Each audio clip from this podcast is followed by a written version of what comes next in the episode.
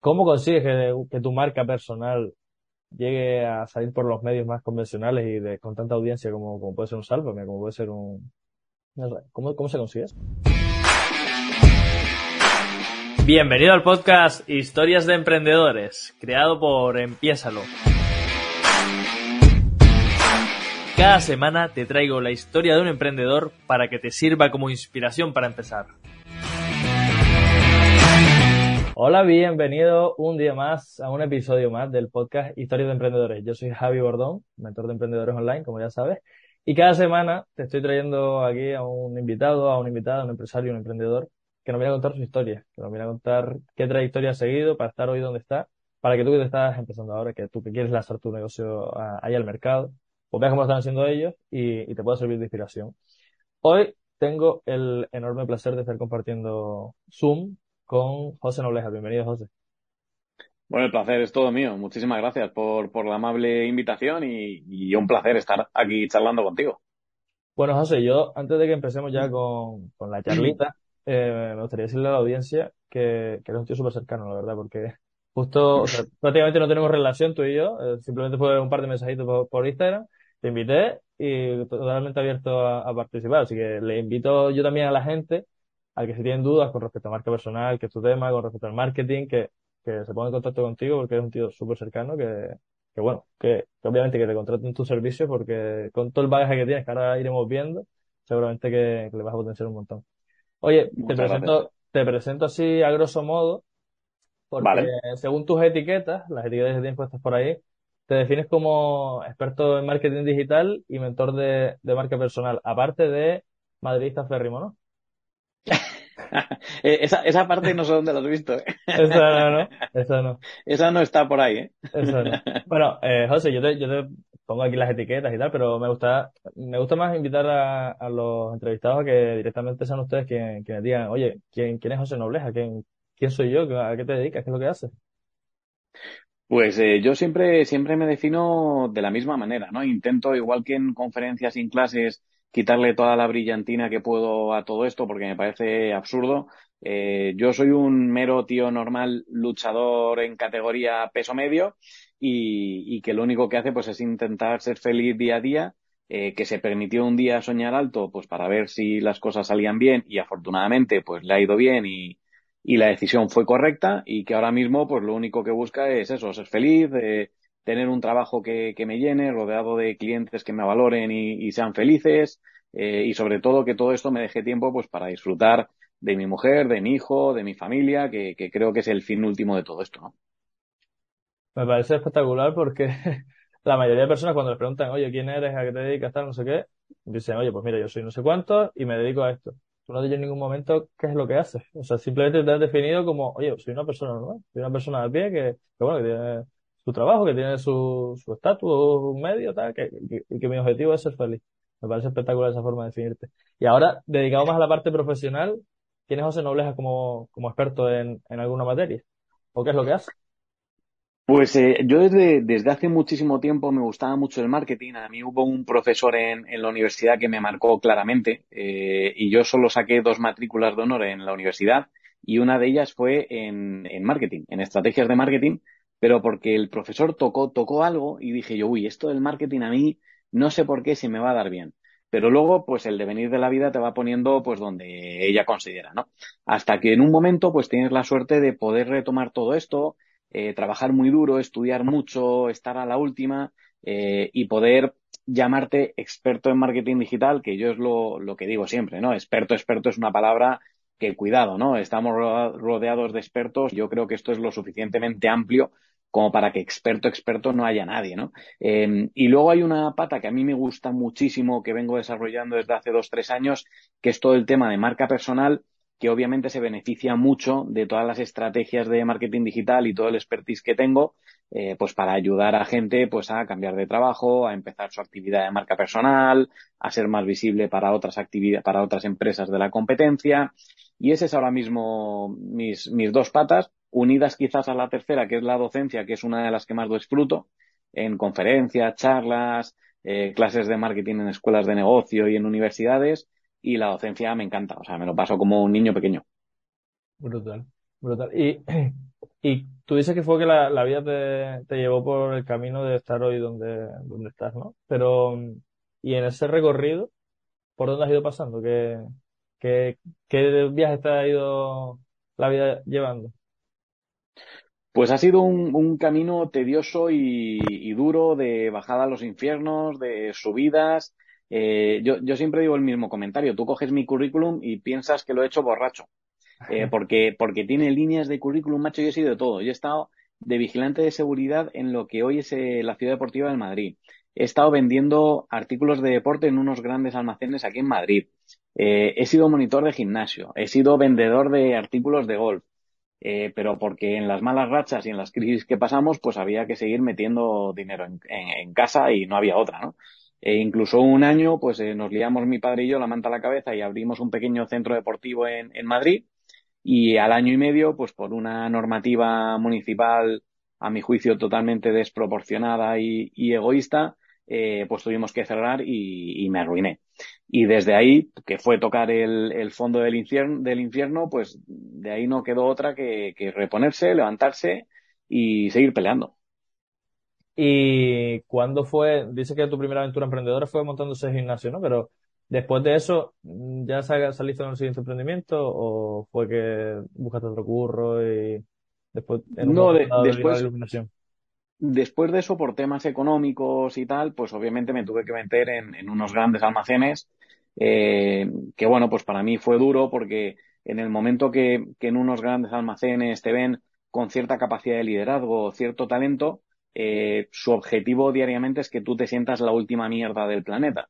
Y allí estuve cinco años, o sea que imagínate cinco años a 365 días al año, eh, con mucha gente con intereses evidentes haciéndote sentir como la mayor mierda del mundo, pues claro, tú al tercer año ya estás tocado. Eh, pero bueno, pues me hicieron luego el favor de, después de putarme muchísimo, me hicieron el gran favor de no renovarme. Eh, y a los tres meses, pues empezó realmente la autopista de mi vida, ¿no? La autopista que me lleva eh, directamente a lo que soy hoy, que es una entrada en una agencia de comunicación que por aquel entonces estaba empezando, donde éramos dos, empezaron las cosas a ir bien, empezamos a ser seis, siete, ocho, yo empecé a escalar, un día me proponen la subdirección directamente, yo acepto encantado y a los dos años pues me entran unas ganas locas de echar a volar eh, solo con un niño pequeño de un año, la gente diciéndome que estaba chalado perdido y, yo diciendo, mira, es que hay algo en mi interior que, que me impulsa a hacer esto, que, que me equivoco, pues oye, para volver a los grandes almacenes pues siempre va a haber tiempo. Digo, pero si no me equivoco, yo creo que aquí podemos, podemos encontrar un, remanso de paz, ¿no? Y una fuente de felicidad. Y afortunadamente, pues ha sido así. Qué guay. Y qué curioso, ¿no? Que justo cuando venías de, de quebrar, ¿no? Que fue ahí como un, buen golpe. Y luego estar cinco años, que te estaban ayudando con palos, ojos por la espalda, con látigos y tal y cual, que viniera la autopista. Eh, ¿Crees que eso tiene algo de, relación, no? De venir de, de, un momento de sufrimiento para luego ya salir disparado y, y empezar a crecer profesionalmente? ¿O, o simplemente fue coincidencia?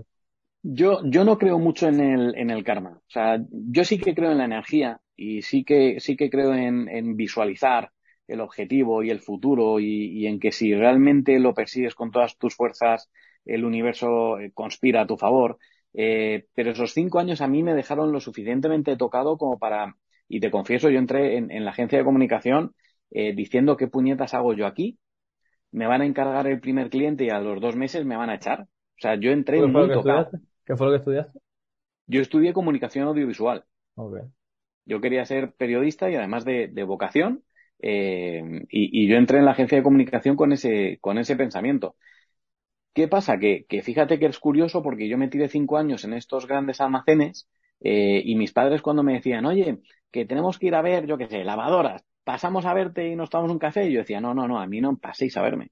O sea, porque para mí era, era un trago tremendo el, el, joder, haber tenido un gimnasio propio, haber estado liderando un equipo, que las cosas fueran bien y que de golpe y porrazo mi, mi padre me viera con un plumero limpiando el polvo de la estantería de las pelotas de tenis porque mi jefe me había dicho que hiciera eso, ¿no? Eh, entonces para mí fue duro, pero fíjate, todo ese aprendizaje sí que se traduce hoy en día cuando tengo que ir a dar formaciones en, grandes empresas o en centros de negocios, siempre cuento eh, las conclusiones que yo, que yo saqué de esta experiencia en los grandes almacenes y no te haces a la idea la cantidad de gente que empatiza y, que asiente con la cabeza como diciendo, no, no, si aquí también nos llevamos lo nuestro, ¿sabes? Coño, qué, qué pasada. Y mm, a mí me llama la atención, ¿no? Porque la mayoría de personas suelen ver los momentos así más chungos como, Buah, es que estoy ahora en plena crisis personal, estoy en un trabajo que no me gusta, estoy en no sé qué, estoy en no sé cuánto y nadie quiere estar ahí, ¿no? Es súper incómodo estar en esos momentos de frustración, de agobio, de como tú te veías, ¿no? Que, es como un poco frustrante el, que tus padres te vean haciendo algo que para ti es como algo inferior a lo que estabas haciendo antes. Pero realmente, yo no sé si que soy más oca, pero esos momentos de más frustración, de, de más dolor, obviamente no los quiero vivir y trato de, de evitarlos al máximo, pero sí que es verdad que cuando vienen, digo, bueno, pues, pues nada, pues vamos a, sacarle provecho a esto, vamos a, a ver qué, qué, hay aquí para mí, qué hay aquí de, de, aprendizaje. Yo no sé si tú esos momentos de, más dolor, de más sufrimiento en, en, ese trabajo que no te, no te gustaba, lo viste de esta forma o simplemente era yo que acabe este sufrimiento ya, que acabe esto cuanto antes y, o era como, bueno, eh, es lo que me toca ahora, mm, voy a sacar aprendizaje de esto, voy a conocerme mejor a mí mismo, voy a, ¿cómo, cómo fue ese proceso para ti? Pues fíjate, tienes mucha razón en lo que dices y, yo ahora mismo sí que soy capaz, ¿no? O, hace unos años sí que soy, sí que soy, o vengo siendo capaz de hacer ese planteamiento cuando, cuando vienen mal dadas. Eh, yo estoy en una familia que, las hemos pasado canutas y el episodio más reciente es un doble cáncer de mama de mi madre que nos ha tenido en jaque y que ahora está la tía como una jabata. Eh, pero ahora tienes esa capacidad, ¿no? Digamos que, que todo esto construyó una base y te dio esa capacidad. Durante esos cinco años yo no tenía esa capacidad, sobre todo porque tampoco eh, estaba muy desarrollado todo el tema coaching, pensamiento positivo, creencias limitantes, sino yo me veía que esa era, esa era mi realidad, ese era mi presente. Yo me he vuelto muchos días llorando a mi casa y tenía una hora en metro hasta mi casa, saliendo a las siete y media y volviendo a las once menos cuarto de la noche, porque me pusieron un horario maravilloso que no me daba tiempo a venir a comer a casa, sino que tenía que estar por ahí perdiendo el tiempo. Y, cuando tú estás inmerso en ese infierno, realmente no tienes esa capacidad. Entonces, pues sí, era lo que había que hacer. Pues oye, entendí que, bueno, pues que había que resignarse y tomarlo como, como venía y había que seguir adelante y no había otra. Y ya por ir a una etapa un poco más dulce, cuando empiezas en la, en la agencia de comunicación y luego te ofrecen ser subdirector de, de la empresa y demás, ¿qué crees tú que cambió en tu, en tu forma de hacer las cosas para que Oye, pasar de ser un tío que le estaban capando a ser un tío que le daban alas para que hiciera por crecer un proyecto y que luego ya volara por su cuenta independientemente. ¿Qué crees que cambió ahí?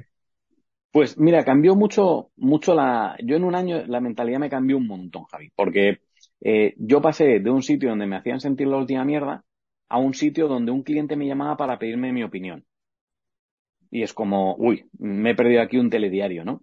Eh, entonces, claro, cuando me dijeron, oye, queremos que seas el subdirector porque creemos que tienes una visión estratégica, tal, tienes a los clientes ganados, eres una puta máquina, eh, yo miraba como diciendo, ¿dónde está la cámara oculta? ¿no? O, esto realmente, ¿qué pasa aquí? No me lo terminaba de creer, hasta que realmente cuando firmé ese, ese ascenso dije, oye, eh, que algo tendrá el agua cuando la bendicen, ¿no? Y e igual, pues mira, es momento de empezar a querernos un poquito e ir a pensar que, que, a lo mejor, pues oye, el camino que estamos recorriendo es donde teníamos que estar y el resto, pues ha sido un aprendizaje. Brutal. ¿Y qué fue lo que te, tú decías antes, ¿no? Que con, un niño de, un año sentías que tenías que ya volar por, por tu cuenta. ¿Pasó algo en concreto fue que ya necesitaba ya tu toma de decisiones total en, en tu negocio, en tus proyectos? Yo necesitaba dar el salto y, tratar a los clientes como, José Noblejas y no como el subdirector de una agencia. O sea, yo estaba viendo que realmente yo sí, que tenía esa capacidad de conseguir contratos, eh, tenía una visión y tengo una visión estratégica de cómo hay que hacer las cosas y por dónde hay que ir. Entonces llegó un momento que dije, mira, mm, para que se enriquezca otra persona, eh, voy a darme la oportunidad de, de hacerlo yo a ver qué pasa, porque si sale mal, pues para estar como estábamos hace cinco años, pues siempre habrá tiempo pero, joder, si sale bien. Y fíjate que ahí, pues lo comenté a ciertas personas que formaban parte de mi círculo, que, que ya no forman parte, eh, y te miraban como diciendo, madre mía, este, la hostia que se va a pegar, pobrecito, madre de Dios, tal, con lo bien que vivía. Y me acuerdo perfectamente que un día, yo siempre, mi, mi asesor siempre ha sido mi padre, y es mi padre. Yo cuando tengo una duda, eh, jodida que, que me trae por el camino de la amargura, yo, yo llamo a mi padre y le digo, oye, ¿tú cómo ves esto? Y yo me senté con él, con mi madre y con mi mujer y dije, mira, el cuerpo me pide esto. Y hubo consenso. Los tres me, miraron como diciendo, pues estabas tardando. Y luego, hablando con clientes que se han convertido en amigos, me lo terminaban diciendo. Dice, tío, es que ninguno nos explicábamos qué hacías ahí. Eh, y digo, coño, pues me lo podías haber dicho antes. Pero la verdad que, que, sí, fue el salto y yo creo que fue eh, como darte un tortazo contra la pared de decir, jolín, eh, qué pena que, que me he creído que era la última mierda cuando realmente, pues mira, las cosas lucen de otro, de otra manera, ¿no? Y, y a nivel mentalidad, a nivel pensamiento, a nivel seguridad en mí mismo, pues eso fue un cambio de la noche a la mañana. O sea, se puede decir que, que ves la luz, ¿no? Ves realmente cuál es la realidad y no eh, la realidad que quieren los demás que veas, pues para que te hagas pequeñito y te manejen a su antojo. Qué guay. ¿Y cómo fue cuando ya te lanzaste el camino? O sea, porque ahora tienes tres patas de, de negocio, ¿no? La parte más de, de consultor, con, con empresa, con marca y tal y cual, marca, esto de marketing digital. Luego la parte más de mentor, con, con gente que quiere montar su marca personal. Y la parte de formación con las entidades, como dijiste antes, ¿no? Pero supongo al principio no, no, no, tendrías, no tendrías tanto trabajo, o sí, porque ya tenías ahí cierto posicionamiento. Pues mira, yo pasé tres meses muy duros, pero muy eh, en mayúsculas, ¿eh? Eh, pues claro, yo pasé de, estar súper agobiado y ser un puñetero tarao a estar a las 11 en el salón de mi casa y que no sonara el móvil. Y yo me acuerdo que los primeros días que decía, oye, si no suena el móvil, joder, me voy a poner las zapatillas y voy a salir a hacer deporte. Y me sentía culpable.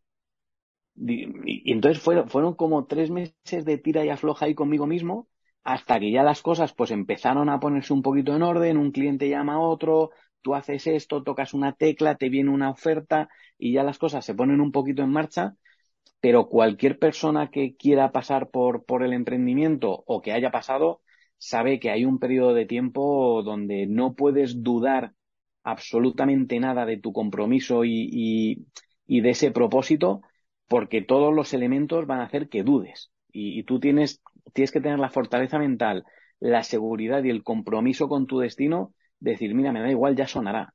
Y yo tardé en entender que si a las 11 no tenía nada que hacer, me podía ir al gimnasio, o me podía ir a hacer la compra, o podía poner una lavadora. Tardé mucho en entenderlo.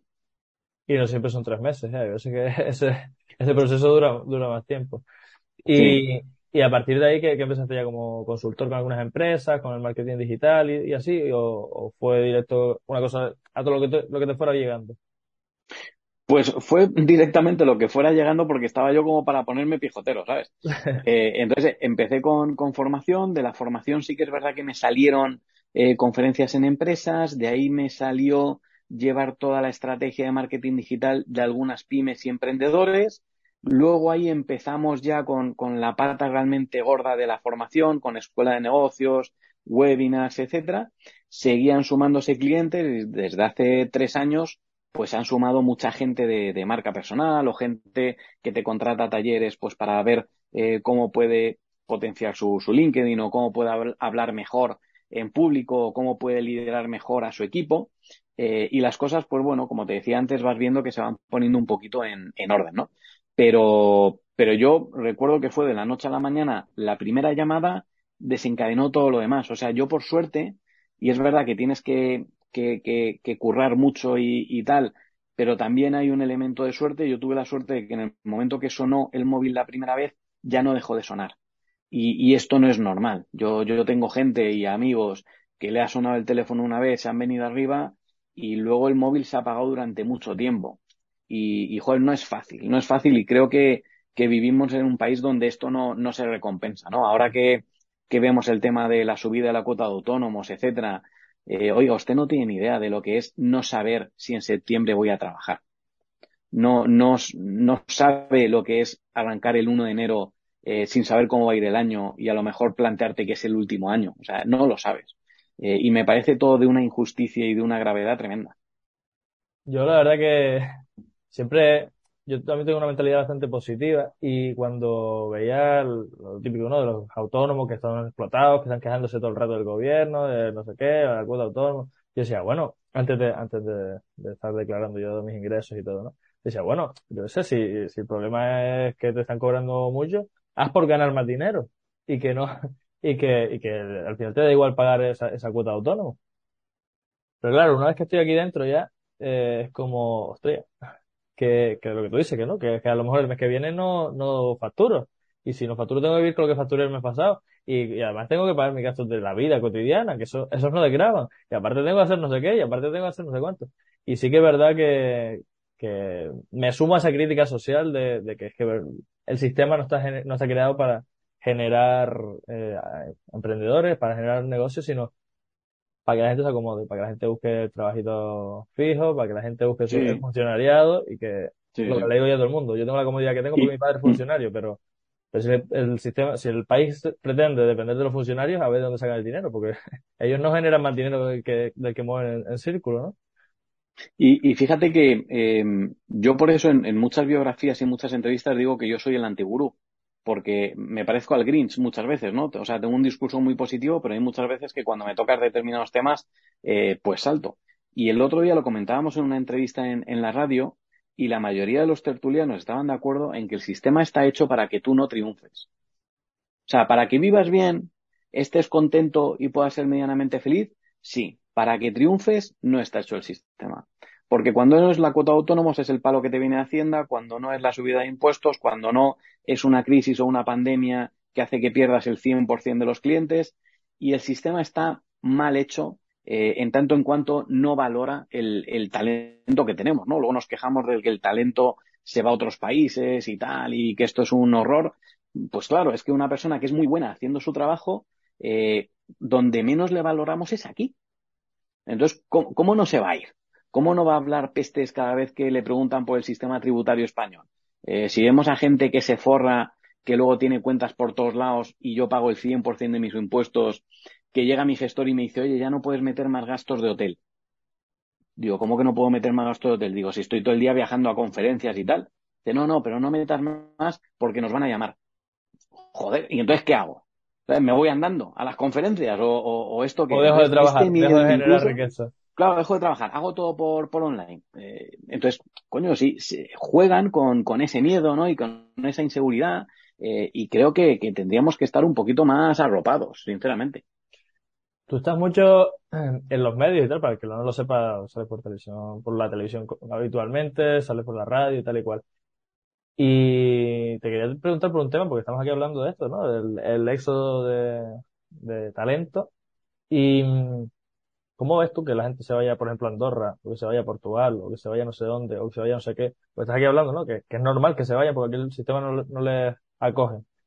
Pero los medios sí que han ido bastante en contra de los youtubers, por ejemplo, que se van a Andorra, que son uh igual. ¿Tú cómo lo ves? Que también estás ahí rodeado de, medios y... Esto más a nivel pues personal, ¿cuál es tu con respecto a eso?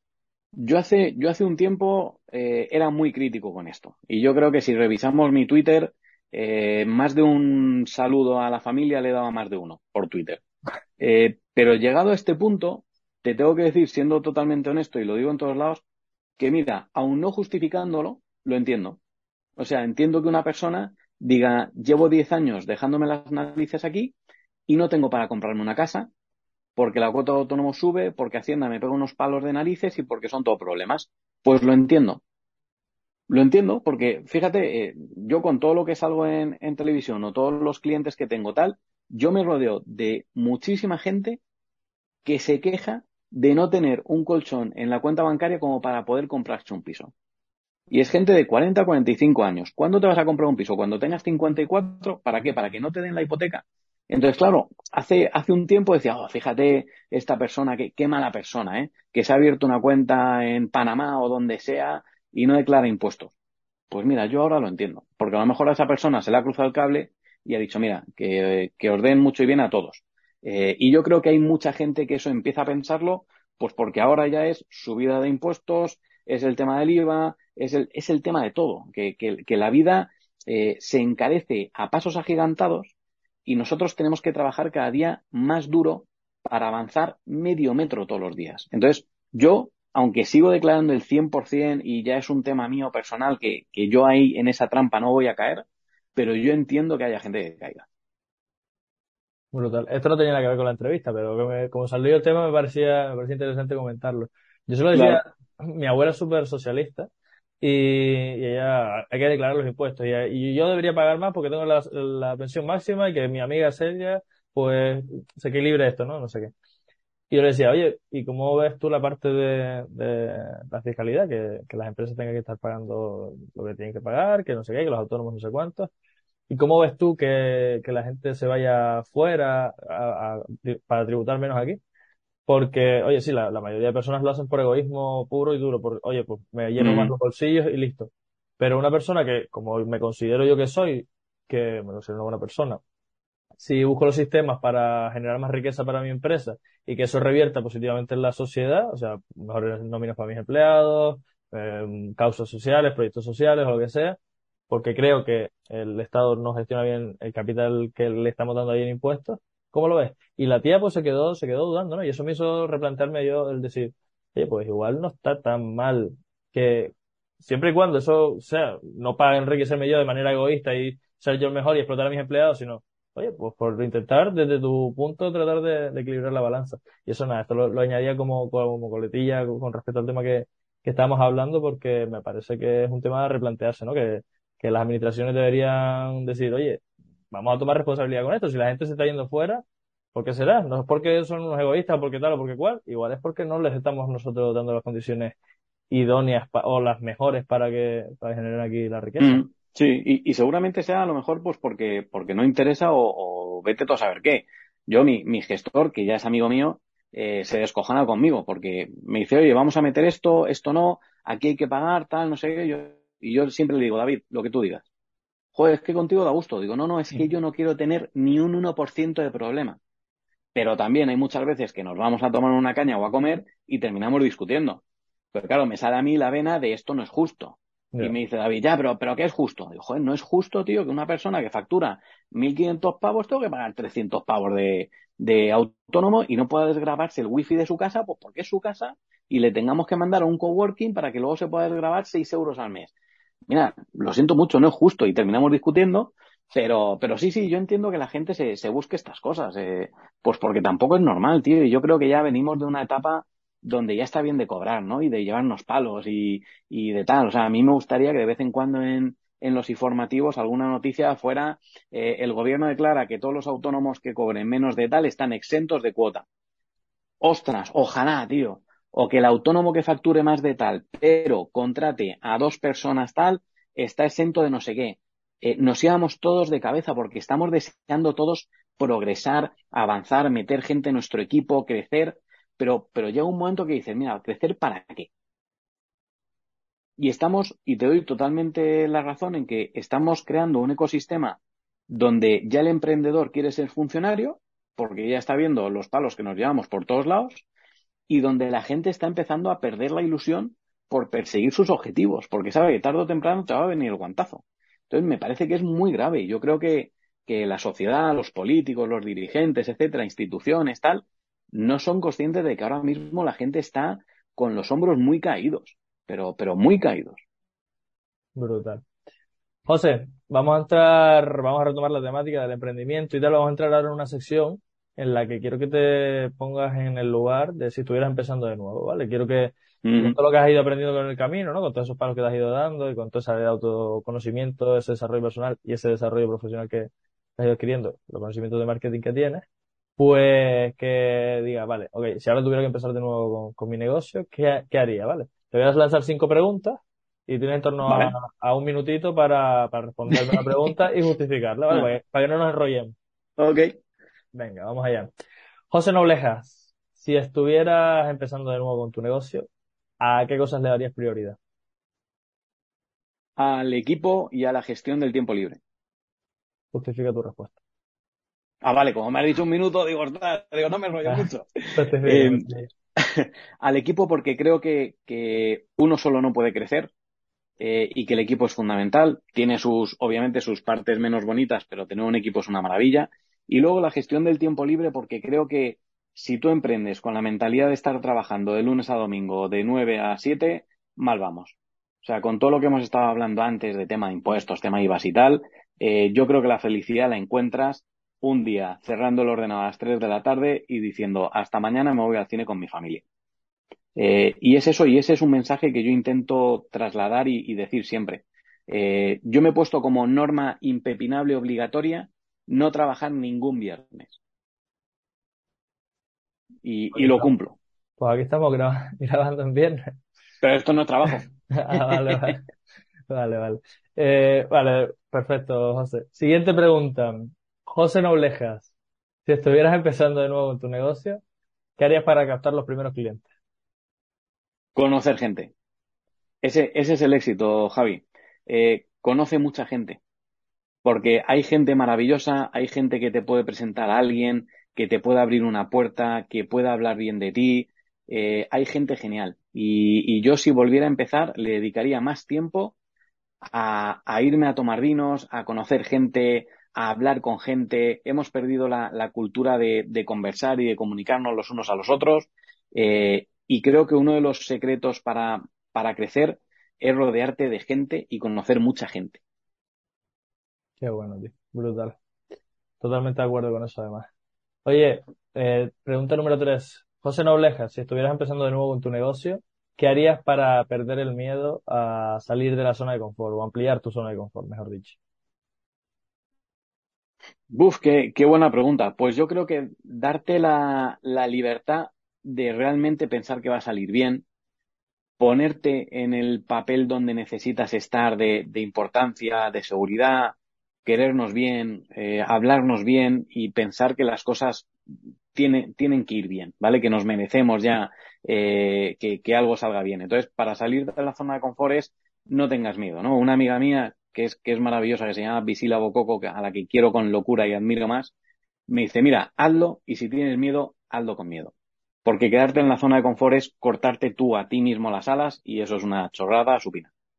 Espectacular. Pregunta número cuatro. José Nobleja, si estuvieras empezando de nuevo con tu negocio, ¿qué harías para reducir el riesgo? Ostras, pues eh, mira, eso, eso lo aplico yo a muchísimo, a muchísimos clientes con los que trabajo. Eh, no matar moscas a cañonazos. O sea, yo los dos primeros años estuve trabajando en la cocina de mi casa y no había problema. Eh, y con un ordenador que tardaba media hora en arrancar y no pasa nada. Y no me compré un Mac hasta que no tuve los recursos y no cogí una oficina hasta que no tuve los recursos. Eh, la gente que empieza quizá, ah, no, pues yo me voy a una oficina, tal, la empapelo, la pinto, cojo dos Macs y tal. Eh, mira, cuidado porque no sabes por dónde te puede venir el guantazo en el primer año, año y medio, que es crítico. Y mi consejo siempre es, siempre es el mismo. Primer año, año y medio, tranquilito. Gástate el dinero donde te lo tengas que gastar, pero peca de, de rácano. Y luego, conforme las cosas vayan saliendo bien, entonces empieza a crecer. Pero no quemes las naves la primera semana porque, porque es un riesgo tonto. Eso hay veces que me lo tengo que aplicar yo un poco, y también yo sé que se me va la un poco. eh, última pregunta, José, de esta sección. Vamos. José Nobleja, si estuvieras empezando de nuevo con tu negocio, ¿qué harías para ganar más dinero? Para ganar más dinero. Um, pues mira, el problema es que muchas veces no nos ponemos el precio que creemos que valemos porque necesitamos meter pasta en caja. Eh, y yo al principio pequé de ser excesivamente barato porque obviamente no había nadie al otro lado. En el momento que las cosas van poniéndose como tú quieres, que el trabajo duro tiene su recompensa eh, y que haces un trabajo de muchísima calidad, tienes que ser consciente de que ningún restaurante de tres estrellas Michelin tiene menú del día. Entonces tienes que ir en consonancia y hacerlo. Es un error común. Yo sé que está justificado, pues porque hay que meter dinero en caja, pero es un error que cuanto antes revirtamos, mejor. La gente tiene que cobrar lo que se merece. ¿Y crees que esa subida de tarifas hay que hacerla desde el principio ya con la mentalidad ya a fuego? ¿O primero meter un par de clientes, coger confianza y cómo crees que va eso? Pues mira, volvemos a... El orden habitual es oye, primero empezamos gratis o por poco dinero y luego tal. Pero ¿crees que ya sería interesante hacerlo desde el principio? Venga, por cojones voy a subir aquí eh, mis tarifas y... Claro, volvemos, volvemos al concepto del antigurú, ¿no? Que es una palabra que a mí me encanta. Pues a mí me encantaría eh, colaborar con el discurso Mr. Wonderful de no, no, desde el principio a machete porque nosotros lo valemos, porque tal, porque no sé qué. Mira, lo siento mucho, pero no. O sea, cuando el teléfono no te suena y te suena, lo único que quieres es que esa persona diga, venga, va, vamos adelante y meter 40, 50 orillos en la caja, lo que sean. Es decir, también hay que ser consciente de cómo está el patio, hay muchísima competencia, la gente que empieza, pues obviamente no, no tienes ni portfolio ni absolutamente nada que hable por ti, eh, y, eso pues hay que hacerlo de, manera, de manera progresiva, eh, con, con, tiempo, con trabajo, eh, y huir sobre todo de esa comunicación fácil, del aplauso fácil, ¿no? De no, no, desde el primer minuto vamos a quemar las naves y tenemos que soñar a lo grande. Pues realmente no. Desde el primer minuto lo que tenemos es que ser rentables y a fin de mes intentar no perder mucho. Eh, y luego cuando las cosas vayan bien, pues ya hablaremos. Qué guay. Oye, vamos a entrar ahora a hablar ya de, tu área de expertise, de tu temática, para que la gente también se pueda empapar un poquito de, tu conocimiento con respecto a esto. Y te quería preguntar, ¿no? Tú te defines como experto en marketing digital. ¿Y qué es para ti el marketing digital? Una pregunta así genérica, simple y abierta. El marketing digital es una, una oportunidad de seducir a alguien para que en el hipotético caso de que se plantee comprarte, realmente sea una decisión consensuada y razonada. El marketing digital no es perseguir a la gente para que nos compre. Eh, yo siempre digo que la venta no es un objetivo, la venta es una consecuencia. Y yo no quiero venderte nada, quiero que me compres tú a mí, que es un planteamiento muy diferente. El marketing digital son un conjunto de estrategias y un conjunto de canales que esto lo hacen posible.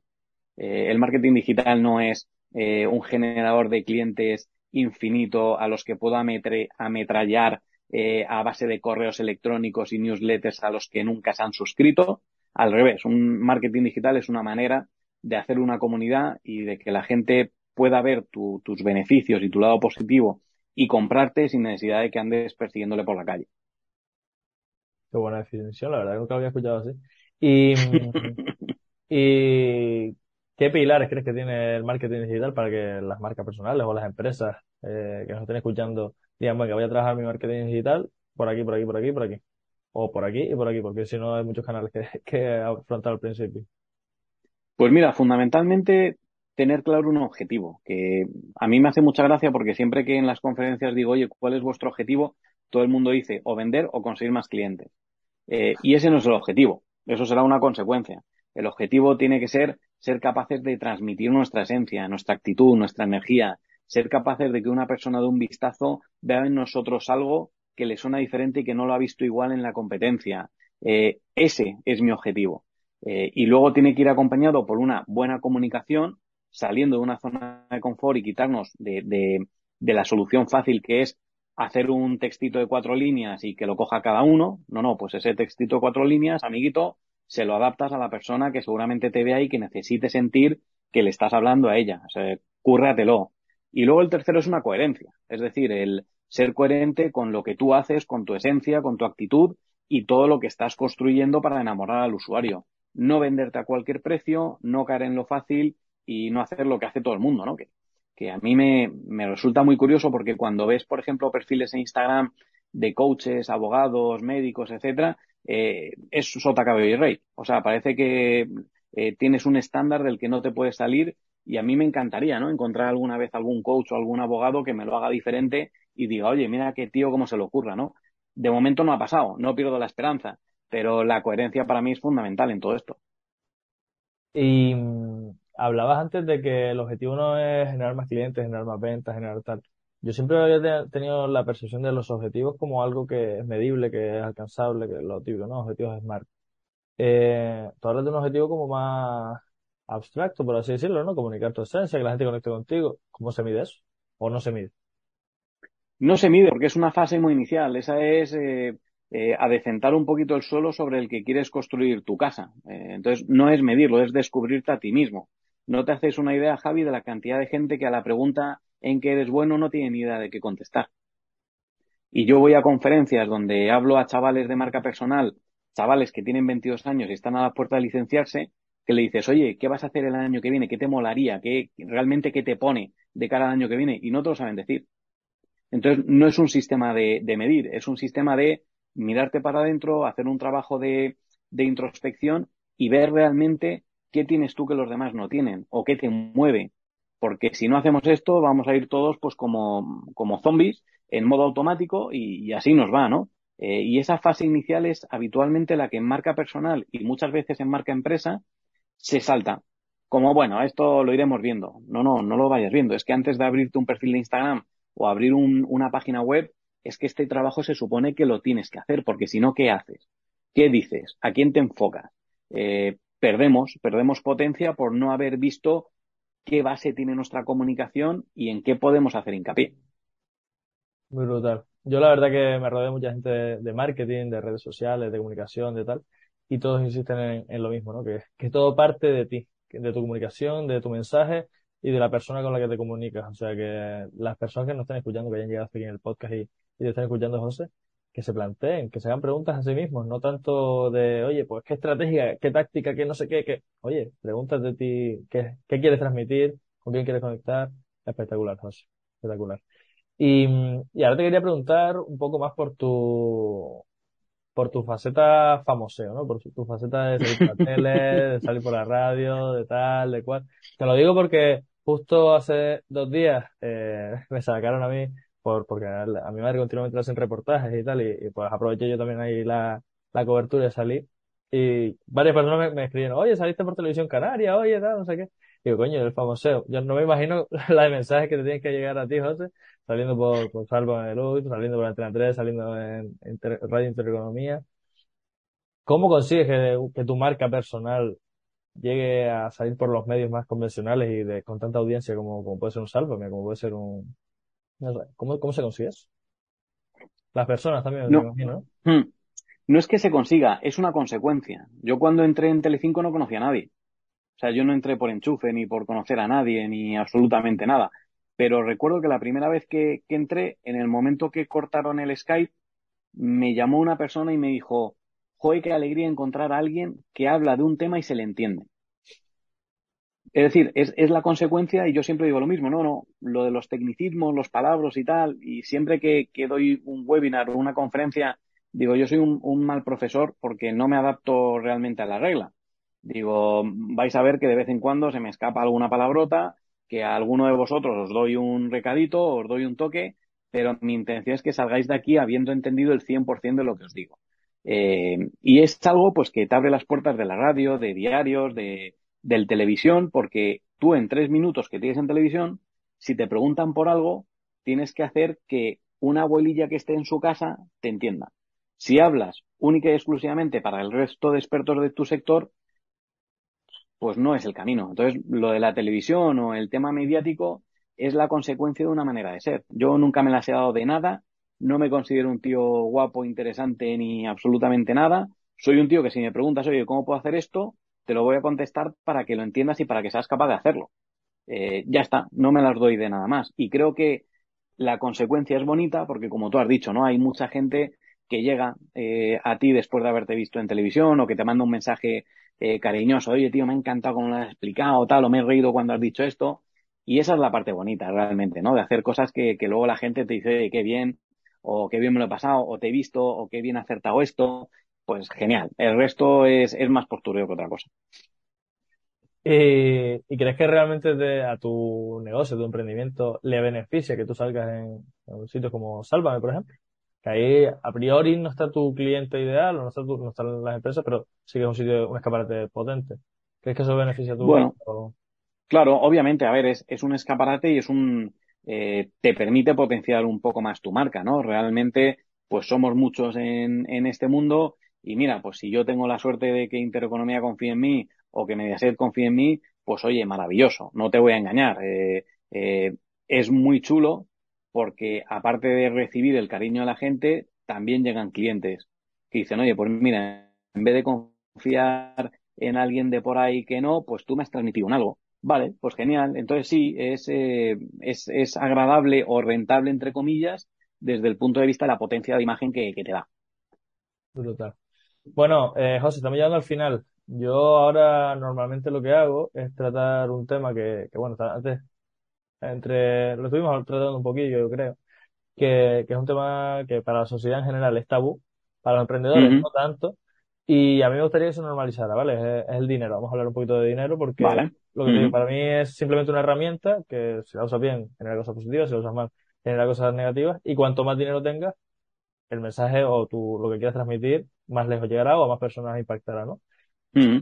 Y por eso a mis entrevistados les estoy preguntando que cuánto dinero facturan con su negocio. Y en tu caso, José, ¿cuánto, cuánto facturas con tu negocio? ¿Al mes o al año? Mm, dilo al año, al año, si quieres. Parece más espectacular. Pues, bueno, al, al año, espérate, porque he metido la pata, al año no, no tengo ni idea. El- Bueno, pues al me he mes, al mes un entonces, triple que no, pero, pero al al mes mes en, multiplicamos. en torno a los 3.000 aproximadamente. 3.000 por 10 son 30.000, por más 2 son 36.000. Bueno, son 36.000 euros. ¿Y de eso es todo margen para ti o porque ofreces servicios o tienes gastos o cómo, cu- No, no, no, bueno, hay, hay unos gastos de, del copón, o sea, ahí quítale eh, mi oficina, mi oficina, que es una oficina dentro de un coworking que comparto con, con gente que ya es amiga mía, con lo cual imagínate el ambiente que tenemos, maravilloso. Eh, yo tengo un equipo a mi cargo y tengo unos gastos relacionados, o sea, yo en, en transporte, como no me puedo permitir eh, estar una hora en el metro, pues yo de taxi Cabify eh, me van a nombrar hijo predilecto en breve. Eh, pero sí, sí, no, no, no son limpios, ni mucho menos. No, no sabes, no sabes cuál es el margen que manejas ahora mismo, ¿no? No, no te sabría decir porque sobre todo va muy eh, a meses. En octubre he tenido muchísimo movimiento porque me han salido talleres con la Cámara de Comercio de Madrid. He estado en Móstoles, en Leganés, en Torrejón, en Rivas. Eh, pues descuéntale Cabify y taxis. Eh, o sea que este mes de octubre va a ser regular echar cuentas y espero el mes de noviembre pues moverme menos. Que sea más online, ¿no? Que son- ya saben los oyentes que nos estén escuchando, si quieren contratar a José, contrátelo para formaciones online que el Cabify está caro. Además la gasolina Madre mía, sí, sí. y Sobre todo porque es que Madrid, Madrid esto es, esto es una jungla, tío. O sea, en Madrid de ir a una reunión es bloquearte toda la mañana. Eh, y yo cada día lo llevo peor, chico. Y yo creo que si algo hemos aprendido en la pandemia es que Zoom funciona fenomenal y que hay muchas reuniones presenciales que no están justificadas directamente, ¿no? Eh, entonces yo intento reducirlas al máximo posible porque es que si no, no me daría la vida. O sea, las reuniones presenciales que yo hago son eh, mega justificadas eh, y vamos, y sí, y sí o sí. Y todo lo que puedo me lo paso a Zoom. qué bueno. José, pues llegamos al final. Ahora yo lo que hago es serte testigo y que en vez de hacerte yo una pregunta a ti, pues tú me hagas una pregunta a mí sobre algo que, que quieres saber sobre mí, sobre algo que crees que yo humildemente, humildemente te puedo aportar o sobre algo que creas que yo le puedo aportar a la, a la audiencia. Así que nada, piensa y, y dispara. Pues mira, mi pregunta me sale sola, que es, ¿qué grado de felicidad te da esto que haces? ¿Cómo se calcula el grado en porcentaje, del 1 al 10 o cómo? Porque Ábrete. Sea, sea como sea, yo te diría que el grado de satisfacción es 100%. Eh, porque no saco rendimiento económico de esto, o sea, lo hago pura, por pura vocación. De hecho, yo tengo otra línea de negocio paralela, muchas veces lo he dicho por aquí, que es en el sector inmobiliario, tengo propiedades de alquiler turístico y así. Y eso es lo que me sustenta mi vida. Y esto lo hago por- básicamente porque es es lo que me sale, o sea, es mm, pasión pura, ¿no? El estar aquí hablando contigo, estar escuchándote, estar enriqueciéndome de tu conocimiento, de tu experiencia y tal. Yo se lo digo a la audiencia continuamente, que, que esto, aparte de para ellos, que se lleven aquí todo el valor, para mí, mm, yo aquí ya salgo ya con, con ideas nuevas, como, ay, pues mira, tengo que hacer esto, tengo que cambiar mi comunicación de esta forma, tengo que tal, tengo que igual. Y yo creo que estoy tan enganchado a esto de, de emprender porque es un continuo aprendizaje, está, que si fiscalidad. Que si contabilidad, que si marketing, que si ventas, que si atención al cliente. O sea, hay tantas cosas que aprender y, tantas- y continuamente estoy aprendiendo que me tiene enganchado. Y entonces, pues mi grado de satisfacción es 100%. Y aparte, cada vez que, que voy avanzando en el camino y tal, escuchando a gente que tiene más experiencia que yo, como, como es tu caso, pues me siento orgulloso, ¿no? Porque hay muchos pasos que, que ustedes se dieron cuenta con el tiempo y que yo ya estoy aplicando. Por ejemplo, el tema de dedicarte tiempo a ti. O sea, para mí Ujú. es negociable el tener ocio, salir con mis amigos, salir. Sí es verdad que, que dedico muchísimas más horas que, que si tuviera un trabajo convencional, pero aún así me dedico tiempo a mí también. Y me acuesto temprano, tengo mis horas de sueño, mi ejercicio. O sea, que grado de satisfacción, mm, 100% comp- completa la, la barrita de, de eso. Genial, me alegra, me alegra escuchar eso. Gracias por hacerme la pregunta, que siempre me, me encanta transmitir esta, la felicidad con la que vivo mis proyectos. Bueno, pues José, eh, ¿dónde te encuentra la gente? ¿Dónde te puede contactar contigo? ¿Dónde te, te bichean? Pues mira, a través de, por ejemplo, Instagram jnoblejas o directamente en la página web josenoblejas.es, ahí me tienen. Eh, está mi correo, está mi teléfono, me pueden mandar WhatsApp, lo que sea, y yo encantado de, de conocer gente y encantado de, de echar una mano en lo que pueda. O sea, yo feliz. Pues ya saben que tienen abajo en la descripción los enlaces tanto al Instagram como, como a la web de, de José. Y yo simplemente a los que hayan llegado hasta aquí, se da por hecho que les gusta esta temática porque que llegaron hasta el final. Entonces les invito a que se guarden el podcast, que se suscriban, que lo comparten con sus amigos que también están emprendiendo, porque bueno, así creamos una comunidad más grande, así el entrevistado que viene, el próximo, tiene más audiencia y con lo cual podemos traer a la gente más potente porque dice, coche, después también es un escaparate para mí. Así que nada, vamos a hacer que esta bola crezca. José, de nuevo, mil gracias por compartir tu, tu tiempo aquí con nosotros, que en tu viernes de descanso viniste aquí a, a charlar un rato. Un placer, ha sido una charla fantástica, te agradezco muchísimo la, la invitación tan amable y, me lo he pasado muy bien y así da gusto. Me alegra mucho. Bueno, pues a la audiencia, que nada, que nos vemos en el siguiente episodio. Chao, chao. Ya sabes lo que dice Luis Ramos siempre en su podcast. Pasa la acción. Es ahí donde realmente se generan los resultados. Como aquí no podía ser de otra forma, yo te invito a que lo empieces. Empiézalo. Empieza esas cosas que sabes que tienes que hacer y que no estás haciendo todavía. Coge uno de los consejos que te ha dado este emprendedor y da un paso. Empiézalo.